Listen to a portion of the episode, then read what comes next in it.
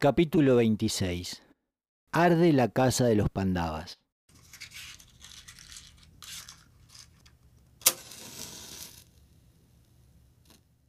Vidura conocía a un minero muy amigo suyo y lo mandó a llamar. Después de hablar con él, le envió con una misión a la ciudad de Varanavata. Una vez allí se dirigió a la casa de los Pandavas y al encontrarse con Yudhishthira le dijo, Soy un minero. He sido enviado por Vidura para ayudarte. A continuación le repitió la frase que Vidura le dijo a Yudhishthira en dialecto Mlechavaya al abandonar Astinapura. Esta era en la contraseña, por lo cual Yudhishthira podía reconocer quién era un verdadero enviado de Vidura, en quien podía depositar su confianza, pues tal y como estaba la situación, tenía que andarse con mucho, con mucho cuidado. Yudhishthira le dijo, ¿qué es lo que mi tío me ordena que haga? El minero respondió, tu tío me ha contado todo lo que sucede en esta casa y me ha enviado para construir un túnel subterráneo desde la casa hasta la orilla del río Ganges. Al oír esto, la cara de Yudhishthira reflejó inmediato alivio y le dijo, fantástico, creo que es una excelente idea, empieza ya. El minero comenzó a construir el túnel, pero no era una tarea fácil, porque Puro Chana estaba siempre en la casa. Parecía que estuviese esperando alguna visita, pero en realidad lo que hacía era vigilar a los pandavas para impedir que se escaparan. Los pandavas se daban cuenta de esto y trataban de hacerle salir de la casa con alguna excusa. Así pues pasaban la mayor parte del tiempo paseando por los bosques que rodeaban la mansión. Querían familiarizarse con el paisaje para poder encontrar fácilmente el camino de fuga en la noche el día que tuvieran que escaparse.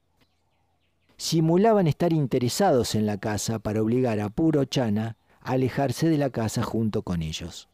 Por fin el túnel estuvo terminado. Era muy, muy largo, y la boca de entrada estaba en el salón principal de la casa. Estaba tapada con una trampilla y cubierta con una alfombra costosísima. Ya hacía casi un año que los pandavas residían en Varanavata. Puro Chana pensó que era ya el momento apropiado para el atentado, pues creía que se había ganado la confianza de ellos. El minero le dijo a Yudhishthira que Puro Chana había planeado prender fuego a la casa en la noche del día 14, coincidiendo con la luna nueva, cuando la oscuridad lo envuelve todo. Yudhishthira le dijo a Bhima, Bhima, Purochana ha decidido incendiar la casa dentro de unos días. Ha llegado el momento de preparar nuestra huida. Tenemos que hacer que seis personas ocupen nuestro lugar en esta noche, para que parezca que el atentado ha tenido éxito. Purochana también arderá, porque seremos nosotros quienes prenderemos fuego a la casa para luego escapar a través del túnel.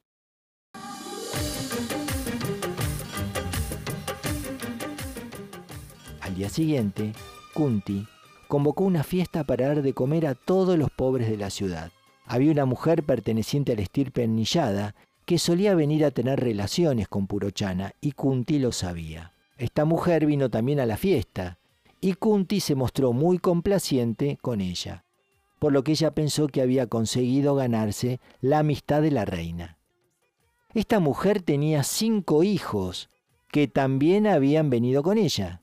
Todos ellos, junto con la madre, bebieron hasta emborracharse completamente. Estaban tan borrachos que la mujer y sus cinco hijos se quedaron a dormir en el palacio aquella noche, ocupando las camas de los príncipes y de la reina.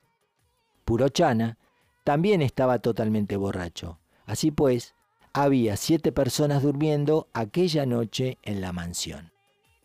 Ya más adentrada la noche, los pandavas decidieron emprender la huida, y rápidamente hicieron los preparativos en completo silencio.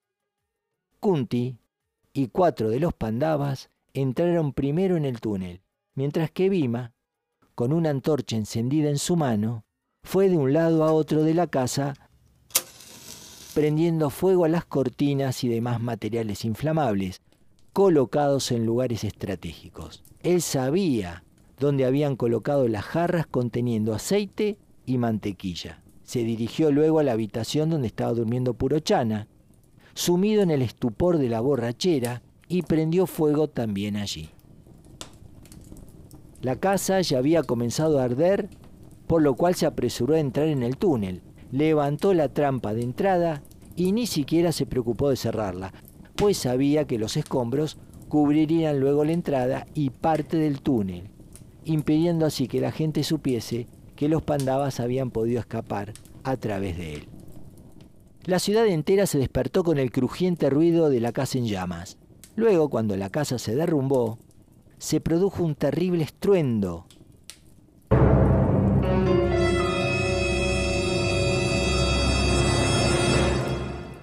Pero nadie podía acercarse para intentar rescatar a los príncipes, pues la zanja que rodeaba la mansión resultaba infranqueable. Todos estaban allí, de pie, observando cómo la casa ardía sin poder hacer nada. No hacía falta mucha inteligencia para adivinar que Ditirastra y su hijo eran los responsables de aquella tragedia, en la que los Pandavas supuestamente habían perdido la vida. La gente de Varanavata maldijo a los Kurus y lloraron por la muerte de los príncipes y su madre, asesinados de una forma tan mezquina. Todos permanecieron de pie durante toda la noche, viendo cómo el palacio era consumido por las llamas, reduciéndose a cenizas.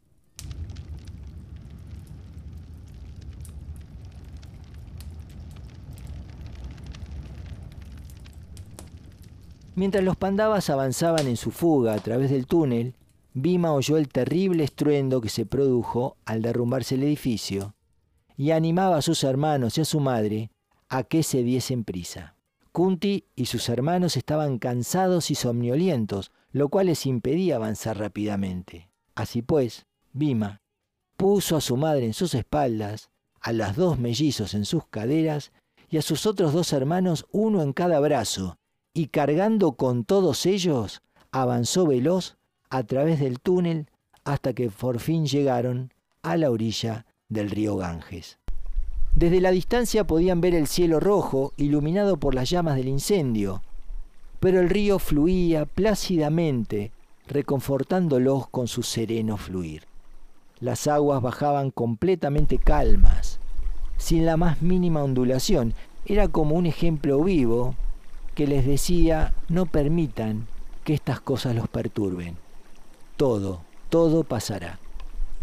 Ahora estaban al sur de Varanavata. Allí se encontraron con un hombre que había sido enviado por el inteligente Vidura y que estaba montando guardia.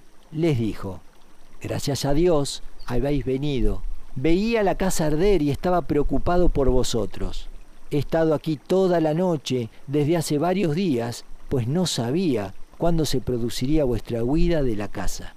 Vidura les ha proporcionado también una barca para que puedan pasar al otro lado del río. Ya está preparada. Vidura ordenó que después de que lleguen a la otra orilla del río, se dirijan hacia el sur. El sendero está claro y está iluminado por las estrellas. Les pide que mantengan en secreto vuestro paradero y que nadie, nadie sepa de vuestra existencia durante unos cuantos meses. Naturalmente, este mensajero de Vidura recibió a los Pandavas con las mismas palabras que Vidura le había dicho a Yudhishthira en dialecto Mleyavaya, pues era la contraseña que les permitía reconocer a los Pandavas quién era un auténtico amigo, pues estaban rodeados de espías y enemigos por todas partes. Ya no era fácil para ellos diferenciar entre un amigo y un enemigo. El barquero se acercó y después de decir la contraseña añadió. Vidura me ha pagado una enorme cantidad de dinero para que viniese aquí cada noche a esperarlos. Ahora tengo la enorme fortuna de llevar en mi barca a los mejores nacidos entre los hombres.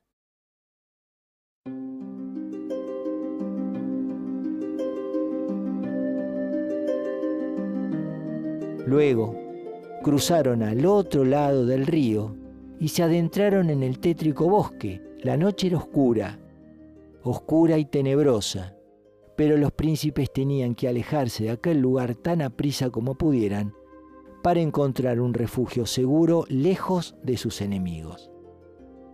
Tenían que alejarse de Varanavata tanto como fuera posible.